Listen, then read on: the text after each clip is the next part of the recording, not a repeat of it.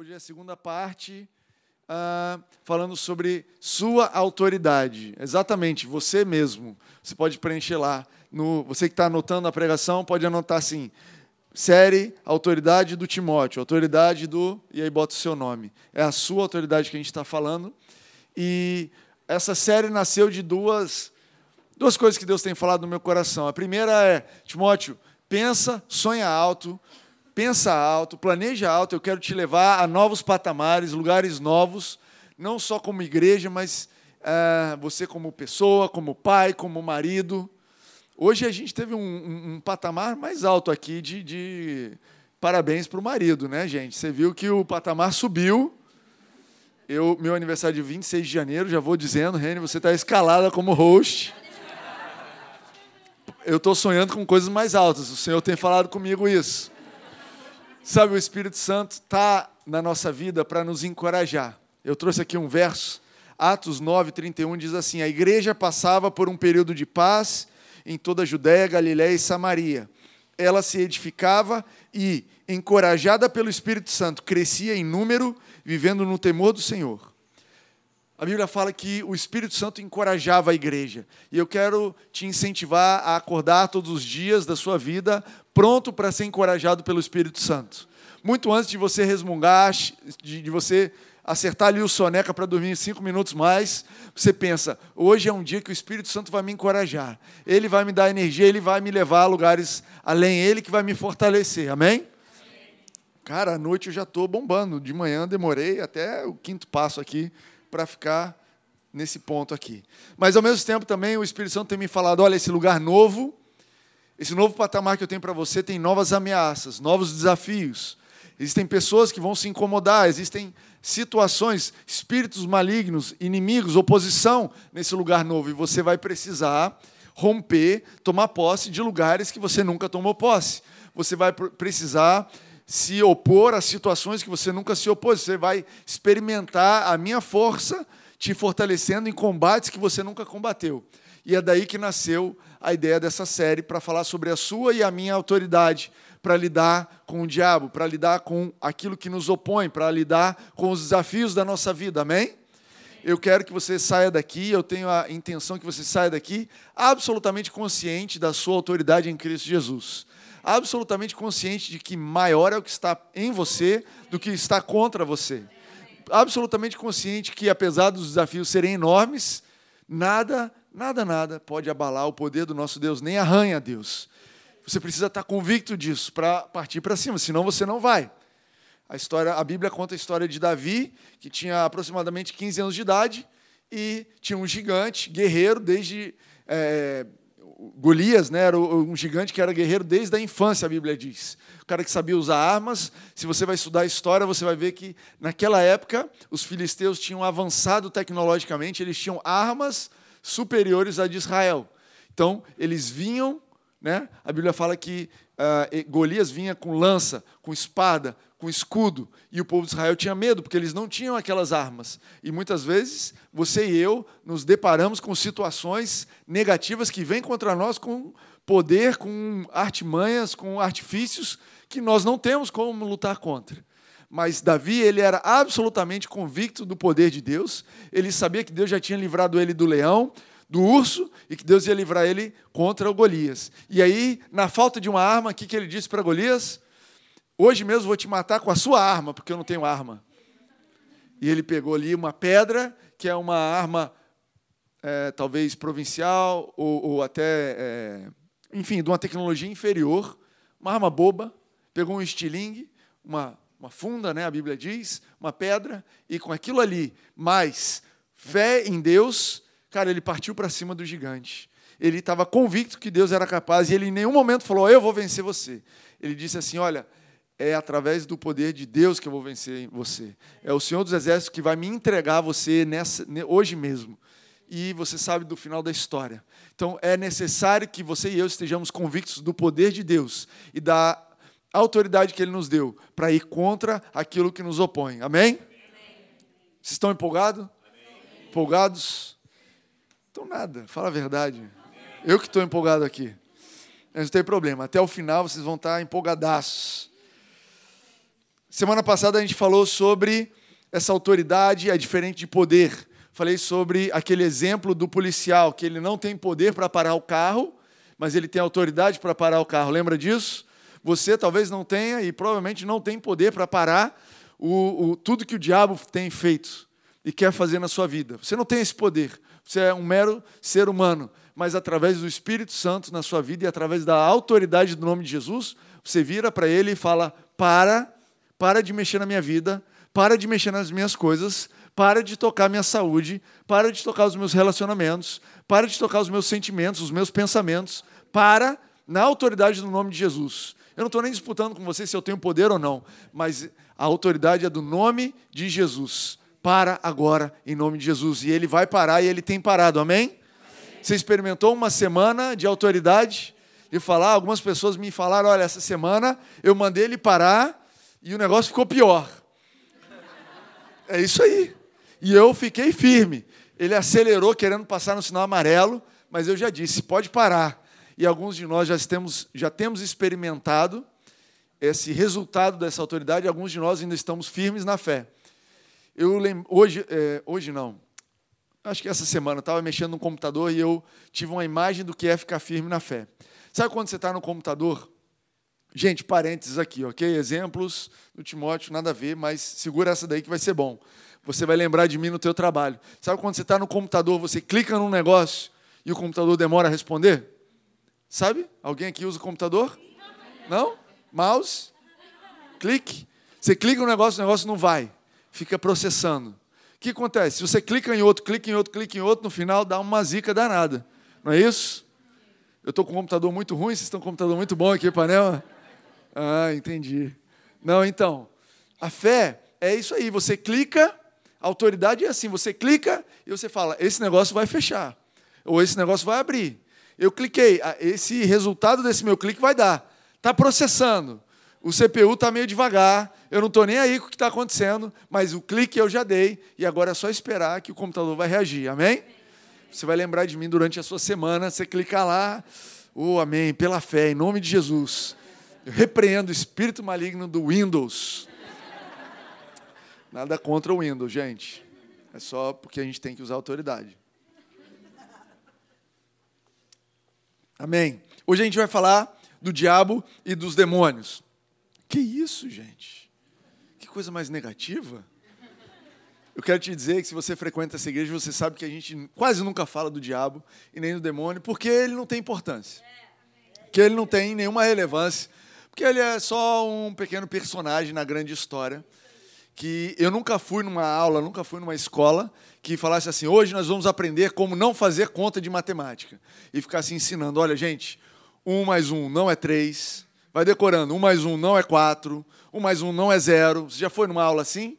Não, né? A gente vai na aula e o professor fala: olha, um mais um é dois. Né? Dois vezes dois é quatro. Raiz quadrada de nove, olha, eu me aventurando. É três. Eu esperei, entendeu? Enfim, você vai na aula e eles te ensinam o certo, e você, pelo certo, você deduz o errado, não é isso? É por isso que aqui nós pregamos sobre o amor de Jesus. Nós pregamos sobre a, o amor de Cristo, sobre a salvação que Jesus já deu, a graça dele sobre nós. E você aprende aqui sobre um pai bom que nós temos. Então, quando acontece alguma coisa na sua vida que não é boa, você fala: Eu sei que isso não é Deus. Por quê? Porque eu sei que ele é bom. E isso aqui não é bom, então eu sei que não pode ter sido ele. E essa é a forma como nós aprendemos e nós avançamos. Mas hoje a gente vai falar do diabo porque eu quero falar sobre a nossa autoridade em relação ao diabo. Então a gente precisava de uma cobaia e vai ele mesmo, ok? Estão comigo? Uou, estou me enrolando aqui. Vamos lá. Foi. Ah, cara, eu pulei um monte de coisa. Mas vamos embora. Existe um certo misticismo sobre o diabo que pode te levar a ter mais fé no poder do diabo do que fé no poder de Deus. Lembre-se que o combate da fé acontece na nossa mente. Sabe, tem cristão, cristão, que fala do diabo com mais medo, com mais fé nele do que em Deus. Cara, não mexe nisso não, que isso aí é o diabo. Não, você não sabe o que aconteceu comigo. Cara, eu estava numa boa, estava saudável, fizeram uma macumba na esquina da minha casa e eu comecei a ficar com dor de cabeça. Você tem certeza que foi o diabo? Não, com certeza foi a macumba. Não, irmão, mas Cristo salva e Cristo te dá saúde. Ah, mas aí eu não sei, eu preciso ligar para o médico para saber se ele me dá saúde ou não. Espera aí. Quer dizer que se faz uma macumba do lado da sua casa, na hora você já se estremece. Muda de, de, de calçada. Mas se você, se alguém prega e fala que Deus cura, você, ah, não sei, vamos ver, vamos botar a prova. E às vezes é assim mesmo que funciona. É o misticismo, sabe? É o diabo, é as coisas assim. E aí eu queria que você soubesse a história dele um pouquinho, para você não ficar preocupado. Sabe quando você conhece a história, você descobre que não é nada demais? A história do diabo é a seguinte: presta atenção. Deus fez a terra e deu autoridade sobre a terra para o homem. Está lá em Gênesis 1, 28. Deus virou para Adão e falou: Olha, cuida da terra inteira. Ela está debaixo da sua autoridade. Você controla, você controla os animais, a água, os peixes, as plantas, e está debaixo do seu controle. E Adão era um, então ele tinha a autoridade de Deus para reinar nessa terra. E ele exercia esse reinado dele. Ele era um homem livre, Deus deixava ele escolher, e ele escolhia as coisas. Mas um dia, conversando com o diabo, Eva foi enganada, mas Adão não. Adão escolheu, Adão escolheu não passar a autoridade dele para o diabo mas escolheu ser escravo do pecado. Então, o ser humano, desde então, quando escolheu ser escravo do pecado, escolheu orientar suas decisões pelo diabo e não pelo que Deus dizia. Né? Lembra que a história era a seguinte: Deus falou, não come. E o diabo falou, pode comer. E ele teve que escolher: quem é que vai guiar as minhas decisões daqui em diante? Ah, eu escolho a serpente, porque eu acho que ela é mais interessante. Ele foi tentado pela cobiça dele. E aí ele escolheu entregar a ele entregar ao diabo a liberdade, trocou a liberdade que ele tinha por uma escravidão. Desde então, o ser humano vem, nasce escravo do pecado. E é assim que o diabo coordena e, e opera sobre o mundo. Ele não, continua não tendo autoridade sobre o mundo, mas porque as pessoas são escravas do pecado, ele manipula as pessoas para usarem a autoridade que Deus deu a elas. Percebe que Deus é um Deus bom, ele dá e não toma de volta. Então, porque Deus deu autoridade ao homem, dizendo: Você cuida da terra. Se você estiver desmatando, cara, é você que está cuidando. Se você estiver cuidando bem dos seus filhos, é você que está cuidando. Se você estiver fazendo um lixo, é você que está cuidando. Eu deleguei essa tarefa para você. E eu te dei essa responsabilidade. E Deus confia em nós. Mesmo com a decisão errada, Deus confia em nós. Por que, que Ele confia na gente? Essa é uma pergunta dura. Deus, por que você confia tanto em mim? Como é que você pode ter me dado? Eu às vezes penso, tenho três filhos maravilhosos, e eu penso, Deus, tem certeza que era para eu cuidar deles? Cara, eu estou tentando cuidar de mim, e você me dá a responsabilidade, me delega essa autoridade. Cara, é porque ele acredita e o poder dele vem nos capacitar, ele vem nos orientar. Nosso Deus é um Deus de redenção. Entende isso? Quando nós vemos destruição, Deus vê redenção. Quando nós vemos alguma coisa em decadência, em corrupção, Deus vê uma nova oportunidade de fazer algo novo, algo superior, algo melhor. Então é assim que ele olha para nós. Então o ser humano ele foi e escravo pelo pecado começou a reinar de acordo com o diabo. E aí foi necessário vir um novo homem livre, que a Bíblia chama de Jesus, o segundo Adão, o segundo homem feito livre. Ele era livre porque ele não descendia de Adão, ele foi apesar de nascer de mulher e ser 100% homem, ele, a semente que estava ali no útero de Maria era a semente do Espírito Santo, nós cremos nisso. E por isso ele era perfeito, ele era livre. E diferente do primeiro Adão, ele obedeceu até o final. E ele topou a morrer na cruz para nos salvar. E quando ele morreu, nós fomos redimidos com ele. E ele pegou todos aqueles que eram escravos e transportou para o reino dele, onde nós não estamos mais debaixo de escravidão. Você entende isso? Você entende que hoje você, que é nova criatura, você que nasceu de novo, você não é mais escravo do pecado. Hoje você tem a liberdade de escolher se você vai se oferecer ao pecado ou não. Timóteo, como é que pode o cristão continuar pecando? Da seguinte forma: no dia que você se converte, teu espírito nasce de novo, mas a tua mentalidade continua velha.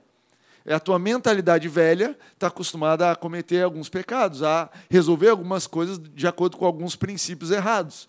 E é por isso que a Bíblia fala: renova a sua mente, muda a sua mentalidade, abre os seus olhos. É por isso que o Espírito Santo tem me dito, sabe, sonha mais alto, pensa fora dos teus padrões, para que você possa experimentar a boa, perfeita e agradável vontade de Deus. Nós precisamos agora usar a nossa liberdade para nos oferecer para atos de justiça. E aí eu trouxe um verso que a gente vai começar a história aqui hoje, que diz, vou pular isso aqui, pois ele nos resgatou do domínio das trevas e nos transportou para o reino do seu Filho amado, em quem temos redenção, a saber, o perdão dos pecados. Ele nos transportou, nos resgatou do domínio das trevas, que é exatamente essa história que eu estava contando para você, e nos transportou para o reino do seu Filho amado.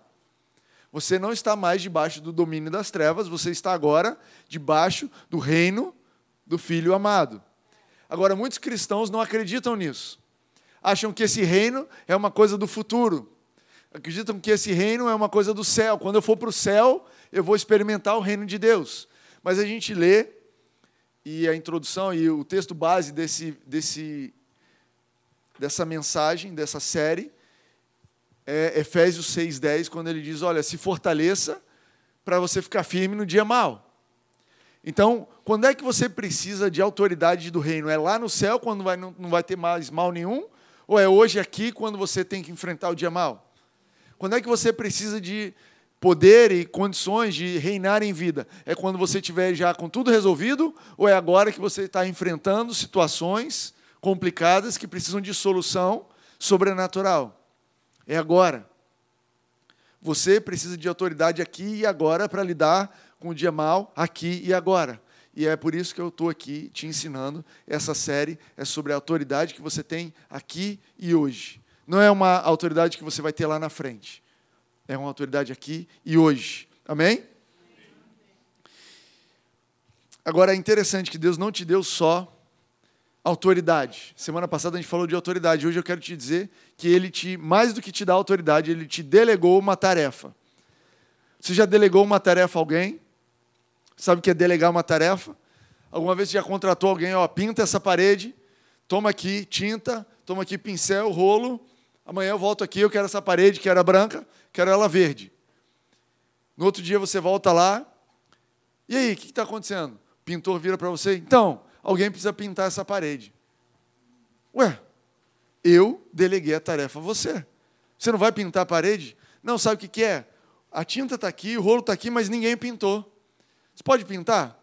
Camarada, eu deleguei a você. Você entende esse diálogo? Você tem alguma relação já delegou alguma vez? Pois é, você nunca vai ver na Bíblia, no Novo Testamento, uma oração da igreja pedindo a Deus para fazer alguma coisa em relação ao diabo. Você não vai ver, vou repetir, você não vai encontrar na Bíblia nenhuma vez a igreja fazendo uma oração dizendo: Deus, faz alguma coisa em relação ao diabo porque ele está atrás de nós. Estamos falando de uma igreja perseguida, onde as pessoas eram mortas, onde aconteceram os primeiros mártires, e ainda perseguida, a igreja em nenhum momento orava: Deus, faz alguma coisa em relação ao diabo, porque ele está atrás de nós. Você não vai ver isso na Bíblia.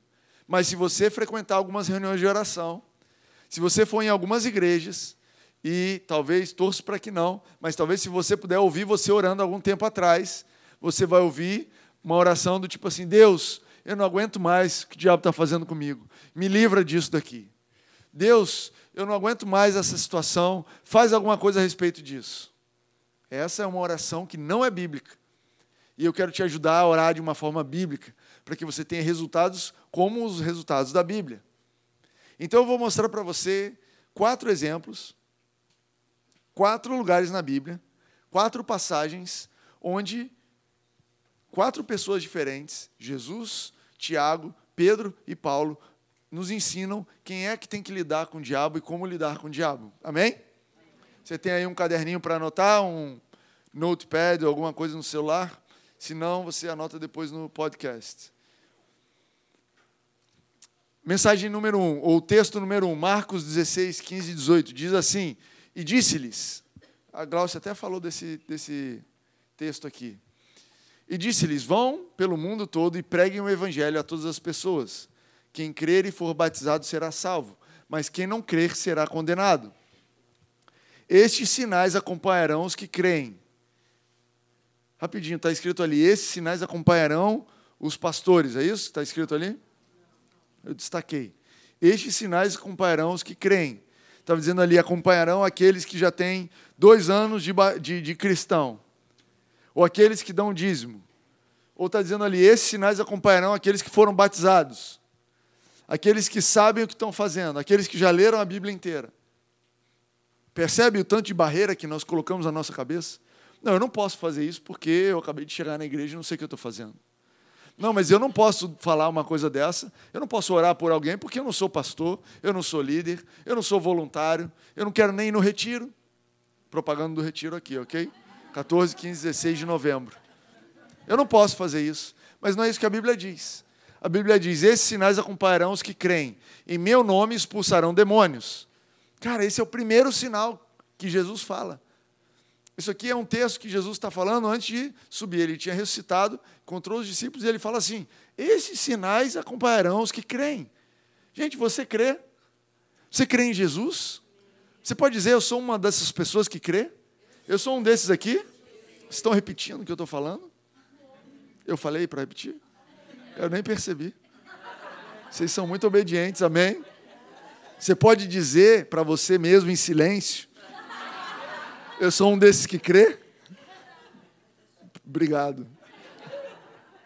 Em meu nome expulsarão demônios, falarão novas línguas, pregarão, pegarão em serpentes e se beberem algum veneno mortal, não lhes fará mal nenhum. Imporão as mãos aos, sobre os doentes e estes ficarão curados. Tem uma história, tem um cara chamado Todd White que tem uma história muito interessante sobre isso. Ele era um cara viciado em drogas, pesado, estava se separando da esposa, tem um, um testemunho muito é, de transformação muito pesado, se converteu e leu esse verso aqui. E quando ele leu esse verso, ele se apegou à parte de imporar as mãos aos, sobre os doentes e eles ficarão curados. E ele falou, cara, eu li lá que quem crê vai poder impor as mãos e as pessoas vão ser curadas. Eu creio, então eu vou impor as mãos sobre as pessoas. E ele saiu, então ele, a vida dele era encontrar as pessoas, perguntar: Olha, eu posso orar por você?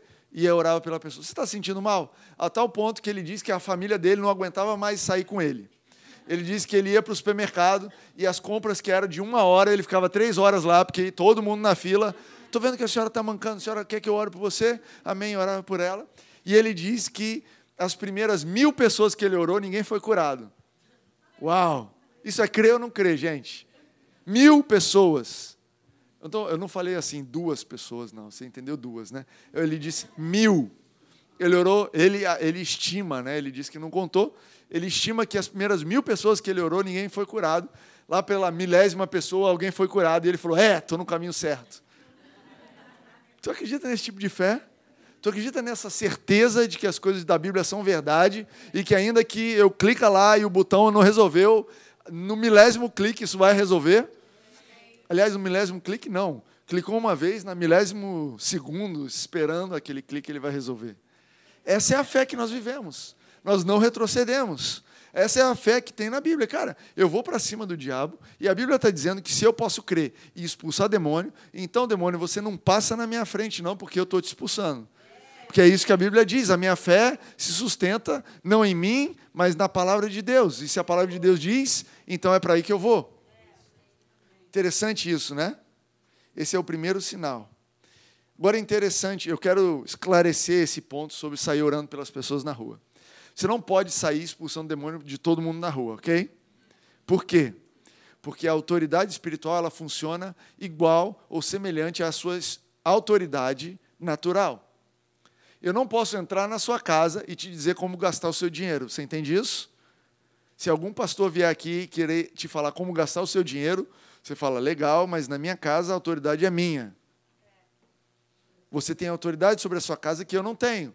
Eu tenho autoridade sobre a minha casa que você não tem. Então a nossa autoridade em relação a demônios, ela em primeiro lugar é sobre a nossa vida. Primeiro lugar, primeira área de autoridade que você tem é a sua vida. Você, mais do que ninguém, tem autoridade para repreender espíritos malignos que vêm te atormentar espíritos malignos que vêm te assombrar, que vêm te assustar.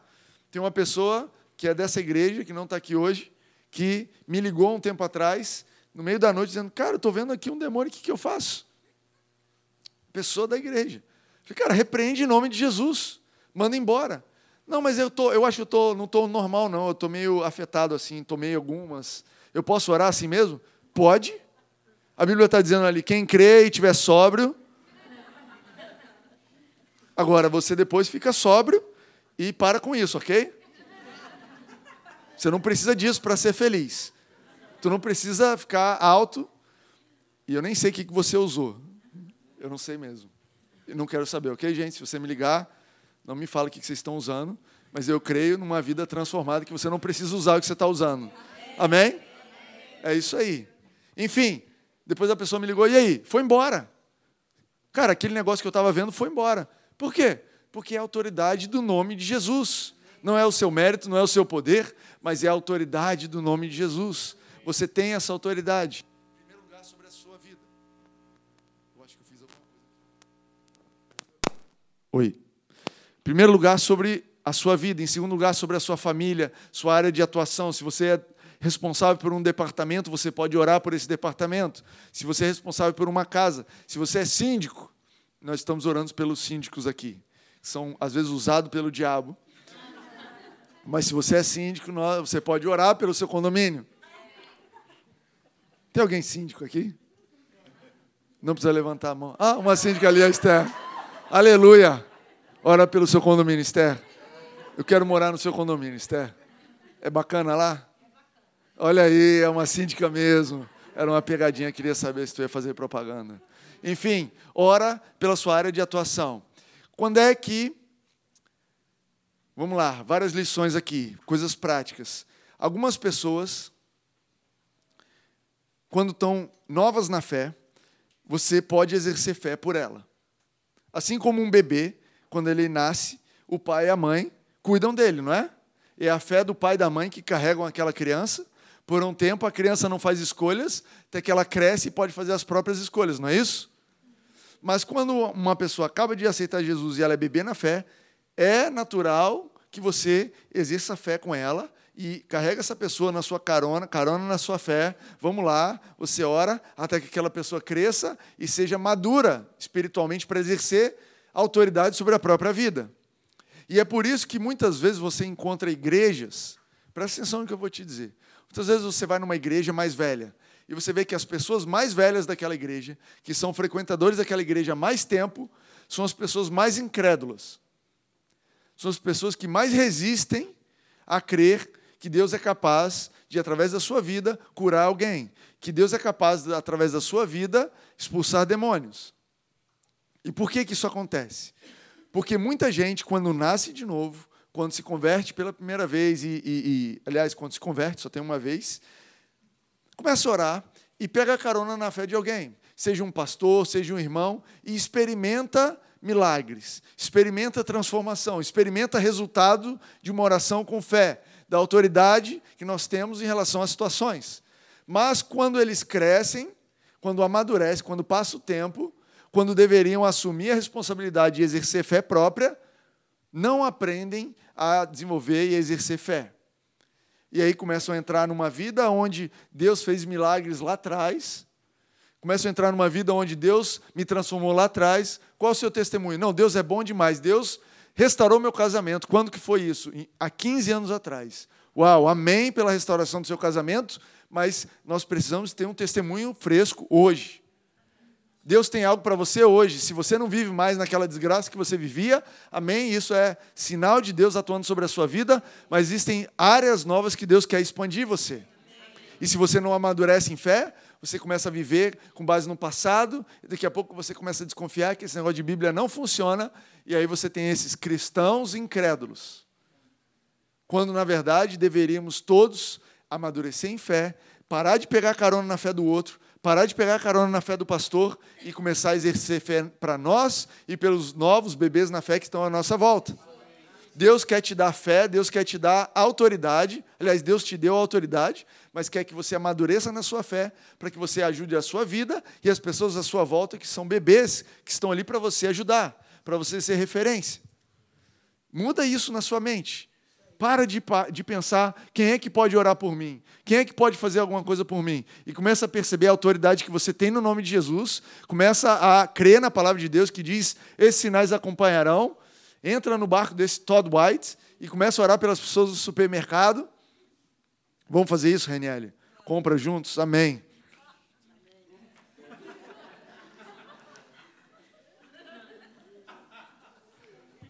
Mensagem número 2.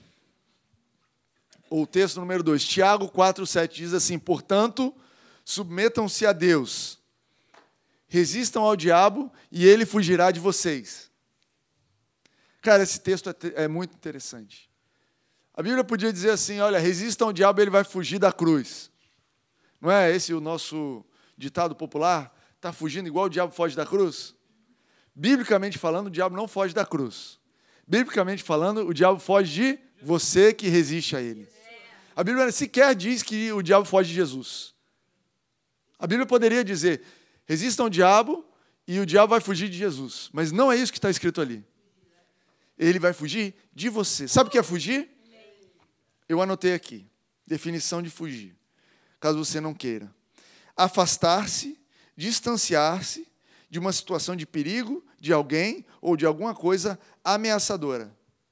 Você acredita que você é uma situação, você é uma coisa ou alguém ameaçador para o diabo?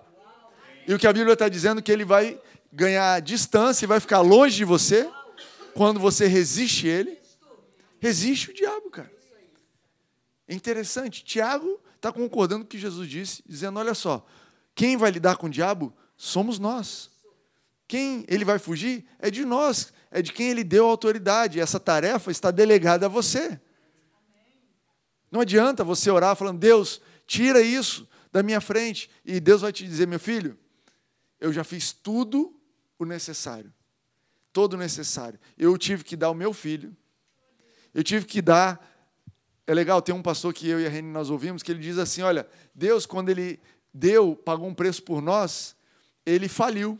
Se ele precisasse pagar aquele preço de novo, ele não tinha. Porque ele deu o seu único filho. Ele não tinha outro filho para dar se tivesse que pagar de novo. Ele fez tudo para que você tivesse autoridade. Então ele falou: Olha, eu tá aqui a faca e o queijo, para dizer uma, uma história bem, uma expressão bem brasileira. Está aqui a faca e o queijo. Agora a autoridade é sua.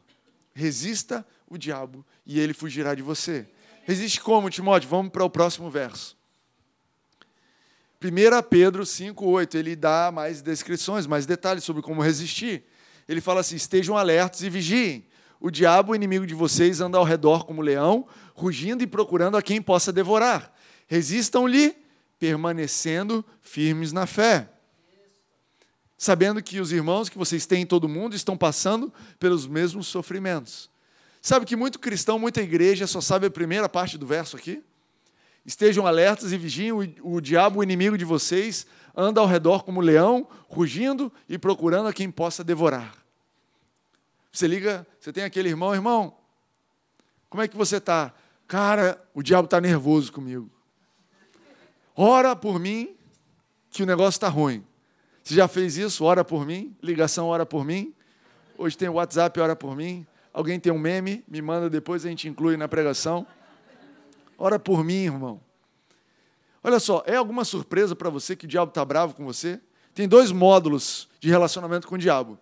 Tem os amigos dele que ele não está bravo e tem os inimigos dele que ele está bravo. Qual é, qual é o seu lado? É alguma surpresa para você que o diabo vai ficar bravo com você? É alguma surpresa para você que você vai enfrentar oposição? É alguma surpresa para você que você vai fluir no meio do caminho você vai ter ameaças e notícias que só podem ser superadas com a autoridade do nome de Jesus? Ou você acha que nós estamos conquistando lugar pouco? Não, não, não, o que Deus deu para mim ninguém queria. A pessoa jogou no chão assim, eu fui lá e peguei. Não, o que Deus tem para você não é o que alguém jogou no chão e largou. O que Deus tem para você é algo tão alto, tão precioso, tão valioso, que tem pessoas ali tentando dar um migué, tomar posse daquilo que é seu, e você vai ter que entrar ali e falar: dá licença, isso aqui é meu, quando foi a última vez que você teve que tomar posse de alguma coisa? Essa não é uma experiência muito Brasil 2019, né? A não ser que você seja um fazendeiro e o movimento sem terra te apurrinhou. Mas eu estava tentando lembrar de um exemplo para te dar, e o melhor exemplo que eu consegui lembrar foi recentemente num jogo de futebol. Nós tínhamos reservado o campo, quatro horas da tarde era nosso, estava nas férias, e quando a gente chegou lá para jogar bola, adivinha quem estava lá? Uma porção de moleque jogando bola, tocando funk. Nada contra funk, ok? Mas eu tomei um pouquinho de menos gosto pelo funk depois desse episódio. E eles estavam jogando bola. E aí foi chegando a galera do meu futebol, a galera. Eu sou o mascote do meu futebol, ok? Eu sou o cara mais novo, tenho 35 anos de idade, o pessoal fala, pô, você é novinho. Você vê o nível do meu futebol. O pessoal lá, quando sai, o que aconteceu? Está na UTI. E o fulano parou de andar. É verdade, eu não estou exagerando. Não sei se tem alguém no meu futebol aqui ouvindo no podcast. Agora, em abril, a gente vai fazer um jogo especial para comemorar o futebol do seu Levino, que ele vai completar 80 anos de idade. É o nosso lateral. Para você não achar. Eu não tô, o Davi joga futebol comigo, é ou não é, Davi? Se falar que não é. Enfim, tava essa galera assim da terceira idade ali e os moleques jogando bola. E aí um desse pessoal levantou e falou: Eu vou lá, esse pessoal não vai sair, eu vou lá. A gente estava esperando, né? Dar o horário, esperando que as pessoas fossem educadas, né? Talvez até você espera assim, não, vou esperar o diabo para ver se ele é educado, né? Esperar o meu horário, desocupa, por favor, dá licença da minha família, a família é minha, não é sua. Estou esperando com educação. Aí um camarada foi lá, foi conversar, estava lá longe, né, no campo. E os garotos, ah, não sei o que, babá, gesticulando. E aí eu virei para outra, para outra galera e falei: aí, pessoal, a gente vai ter que ir lá todo mundo. Essa molecada não vai sair só com um cara lá, não. A gente vai ter que ir todo mundo. A gente levantou todo mundo e foi. E à medida que a gente foi entrando, e aí era uma galera, sei lá, uns 20, 25, aí a molecada foi já saindo, não precisava nem falar nada, entendeu? Foi entrando porque a gente é velho, mas a gente é do mal. Pode falar isso aqui? Não. A gente é do mal do bem, entendeu? A gente ia dar um esquenta nessa galera. Eu e o seu Levino. Enfim, é o exemplo que eu lembrei de tomar posse. Se eu ficasse lá no campo a minha vida inteira, eu ia voltar para casa, porque aquela molecada não ia sair dali. Esse é, esse é o nível de cara de pau que o diabo tem. Ele não vai te entregar, ele não é educado. O jeito que ele sobrevive é botando o pé onde não merece é tomando uma coisa que não é dele, é dando uma cara de pau e dando uma de desentendido, João Bobo, sabe isso? Olha, não, na dúvida, eu não sei se você sabe da sua autoridade, na dúvida vai uma dorzinha de cabeça aí. Olha, eu não sei se você sabe da sua autoridade, na dúvida vai uma entrega com a sua esposa. Se você ficar aí de bobeira, quem sabe tu separa. Quem sabe tu acha que essa ideia é sua. Assume ela para você e carrega isso daí. Na, na dúvida, ele está lá. Mas o nosso papel como cristão é exercer a nossa autoridade. Olha só, você não vai tocar nessa, nessa minha vida. Você sai, dor de cabeça, vai embora em nome de Jesus. Esse corpo pertence a Jesus. Eu fui redimido pelo sangue de Jesus. Eu sou um daqueles que creem, e um dos sinais que me acompanham é a imposição de mãos, os enfermos serão curados. O primeiro enfermo que eu vou impor a mão é em mim mesmo. Está curado, está curado, está curado. Em nome de Jesus.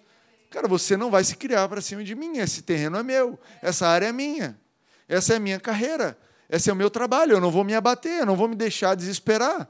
Eu não vou tomar decisões com base em pressão. Eu vou avançar com o caminho que Deus tem para mim. Eu vou declarar a vitória, eu vou declarar sucesso, eu vou declarar que eu sou uma pessoa competente. Eu vou estudar, eu vou, eu vou me capacitar, eu vou abrir o meu coração para novas oportunidades que Deus tem para mim, porque eu estou tomando posse daquilo que é meu pela autoridade do nome de Jesus. Amém? Então estejam alertas e vigiantes, o diabo é o inimigo de vocês. A Bíblia lá em Apocalipse 12 fala assim que ele é o acusador dos irmãos. O diabo não é o seu amiguinho, ele é o nosso inimigo. Ele é o nosso inimigo. Ele é o que nos opõe.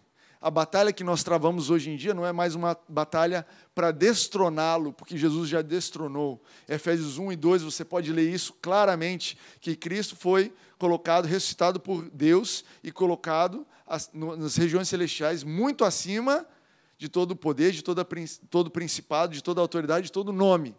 E nós estamos assentados com Ele nesse lugar. Mas a batalha que nós temos hoje em dia é uma batalha da mente. 2 Coríntios 10 fala isso. Paulo fala assim: as minhas armas não são armas humanas, são armas aptas a lutarem, a destronarem, a desfazer sofismas, barreiras mentais, fortalezas, argumentos, pensamentos. É uma batalha da mente que ele está descrevendo ali.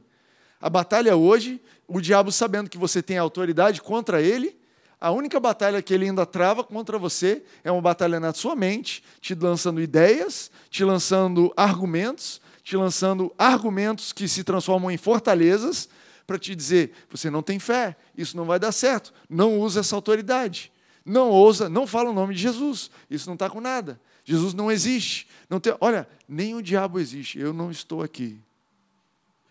É tudo obra do acaso. Essa é uma batalha da mente. Essa é a única batalha que a Bíblia nos convida a disputar. Está em 1 Timóteo 6. Combata o bom combate da fé. O combate da fé acontece na nossa cabeça todos os dias, com pequenas ideias que vêm. E que Paulo fala ali em 2 Coríntios 10 é: você tem que levar todo o pensamento cativo à obediência de Cristo. Você já fez esse tipo de oração? Já bateu ideia na sua cabeça? Cara, acontece comigo o tempo todo. Já aconteceu comigo pregando. No meio da pregação, eu estou aqui por dentro falando: Satanás, essa ideia é maluca, vai embora em nome de Jesus. Essa ideia não me pertence. Essa ideia não veio de mim, não veio do Espírito Santo. Vai embora. Eu levo cativo esse pensamento à obediência de Cristo. Eu sujeito ele à obediência de Cristo. Ele vai, se, ele vai obedecer. Ele, eu vou sobrepor esse pensamento com o pensamento de Cristo, já obedeceu, e através da obediência dele eu fui salvo, fui curado, fui, salvo, fui transformado. E se esse pensamento entra e você não combate ele, ele se transforma em argumento. Já conversou com alguém que tem argumento para tudo? Já conversou com alguém que o argumento dele é totalmente infundado, só ele não vê? E quando o argumento se estabelece por muito tempo, é criado o um sofismo, uma barreira. Já tentou conversar com essas pessoas que estão dentro de uma barreira? Naquele assunto tem uma barreira. Você não consegue conversar. Cara, mas por que você está fazendo isso? Não, porque isso é assim, assim, assim. Cara, mas isso, todo mundo está vendo que isso não é por aí. Não, mas não sei o quê. Começou com um pensamento, se transformou num argumento, se transformou numa barreira. E como é que isso é destruído?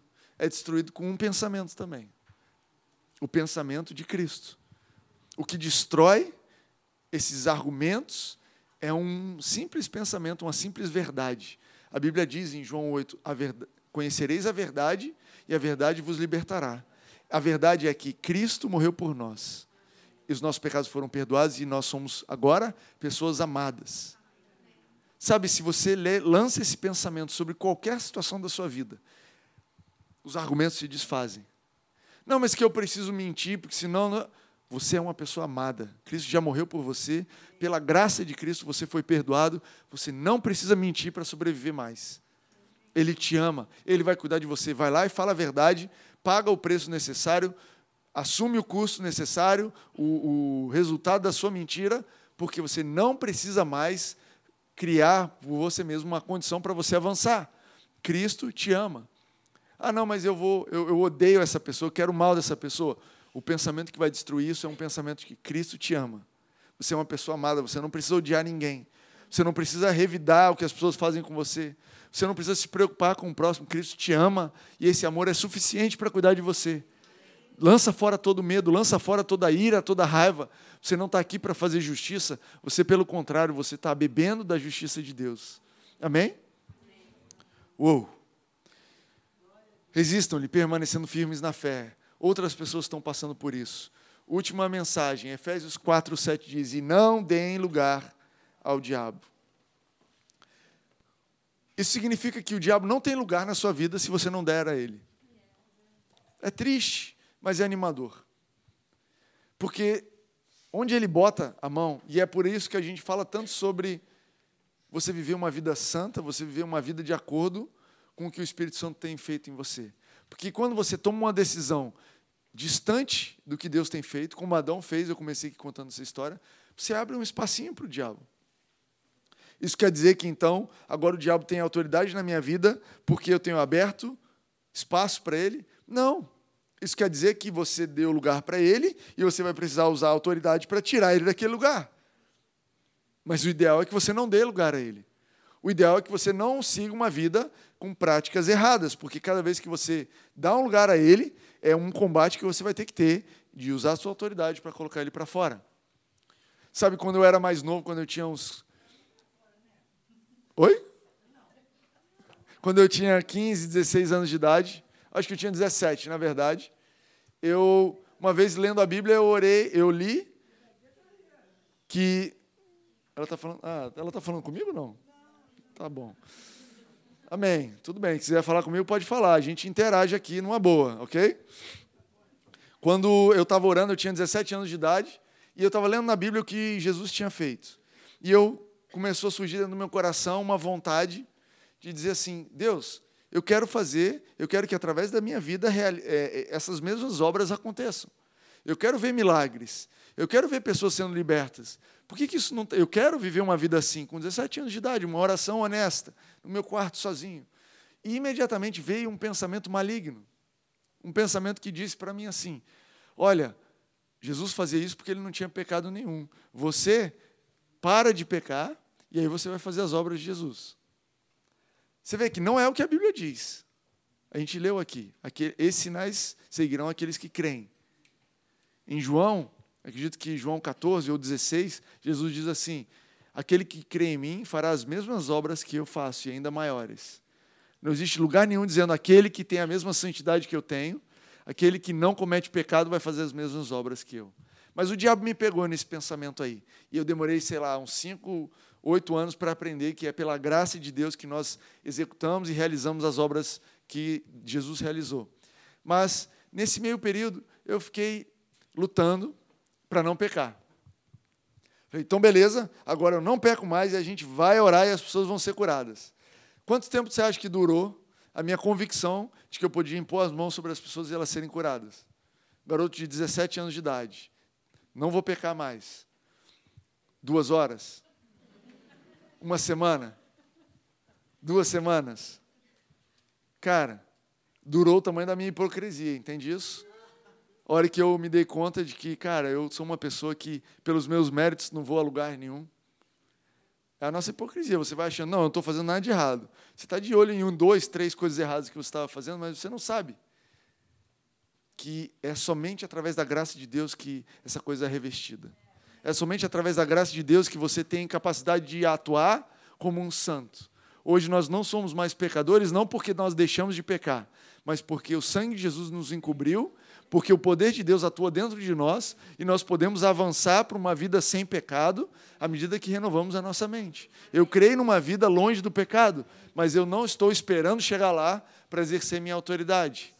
Eu não estou esperando chegar lá para não dar lugar ao diabo. Se eu encontro um lugar na minha vida onde eu vejo, ué, estranho, isso aqui está dando errado, vou usar a autoridade de Deus. Eu não importa se isso veio por um pecado no passado, se isso veio por uma má escolha, se isso veio é resultado de vida que eu tive no passado, não importa. O que importa é que eu tenho autoridade, eu vou mandar isso para fora e a graça de Deus vai me conduzir a tomar posse daquele lugar e ser sadio naquela área. Amém? É importante a gente finalizar com isso. Davi, se você quiser tocar aqui para mim. Essa autoridade que você tem, essa tarefa que te foi delegada, ela é com base no que Cristo Jesus fez na cruz. É a graça de Deus que te capacita. Eu quero lembrar como a gente fechou a semana passada, te dizendo que o grande dilema da igreja não é mais a cruz. Sim, existe o lugar da cruz onde você vai, onde é sacrificado o seu velho eu, e através da cruz você foi salvo, mas a cruz está vazia. Jesus passou algumas horas na cruz, morreu por nós, nós morremos com Ele, a nossa vida de pecado foi destruída e hoje nós somos uma nova criatura em Cristo. Mas depois da cruz ele foi ressuscitado por Deus e hoje está sentado. Hoje o dilema da sua vida não é mais se arrepender no sentido de querer lembrar dos seus pecados e abandonar eles. A sua vida hoje o dilema da sua vida é arrepender no sentido de mudar a sua forma de pensar, para que você deixe de pensar como um escravo e passe a pensar como um rei, como uma rainha que você é. O dilema não é mais um dilema da cruz, é um dilema do trono. O dilema sobre a sua vida é: meu Deus, estou sentado no trono, e agora? O que, que eu faço? Agora eu tenho controle, agora eu tenho autoridade. Como é que eu uso essa autoridade na minha vida?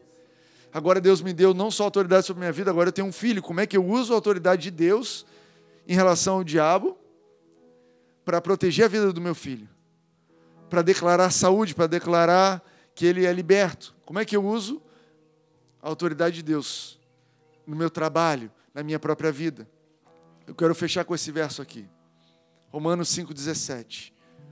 Se pela transgressão de um só a morte reinou por meio dele, muito mais aqueles que recebem de Deus a imensa provisão da graça e a dádiva da justiça reinarão em vida por meio de um único homem, Jesus Cristo. O seu reinado está na proporção que você recebe a provisão de graça e a dádiva da justiça. Existe uma provisão de graça para você nessa noite. Uma provisão de graça que está aqui para te favorecer, está aqui para tirar toda acusação contra a sua vida, dizendo você é culpado pelo que você está vivendo. Você precisa receber essa provisão de graça, para que você sinta confortável a usar a sua autoridade. Como eu disse aqui, existe um que a Bíblia chama de acusador, é o diabo. E também diz: aqueles que recebem de Deus a imensa provisão da graça e a dádiva da justiça. Sabe o que é a dádiva da justiça? É você, hoje, ser considerado justo. É o presente de você hoje poder sair daqui, desse lugar, falando: Eu sou justo. Não pelos meus méritos, mas porque Jesus me fez justo. Essa história toda de autoridade, ela aponta para Jesus. E é por isso que nós falamos em nome de Jesus. É por isso que nós atuamos e andamos de acordo com a vontade de Jesus. Amém? Agora eu quero te convidar a ficar de pé.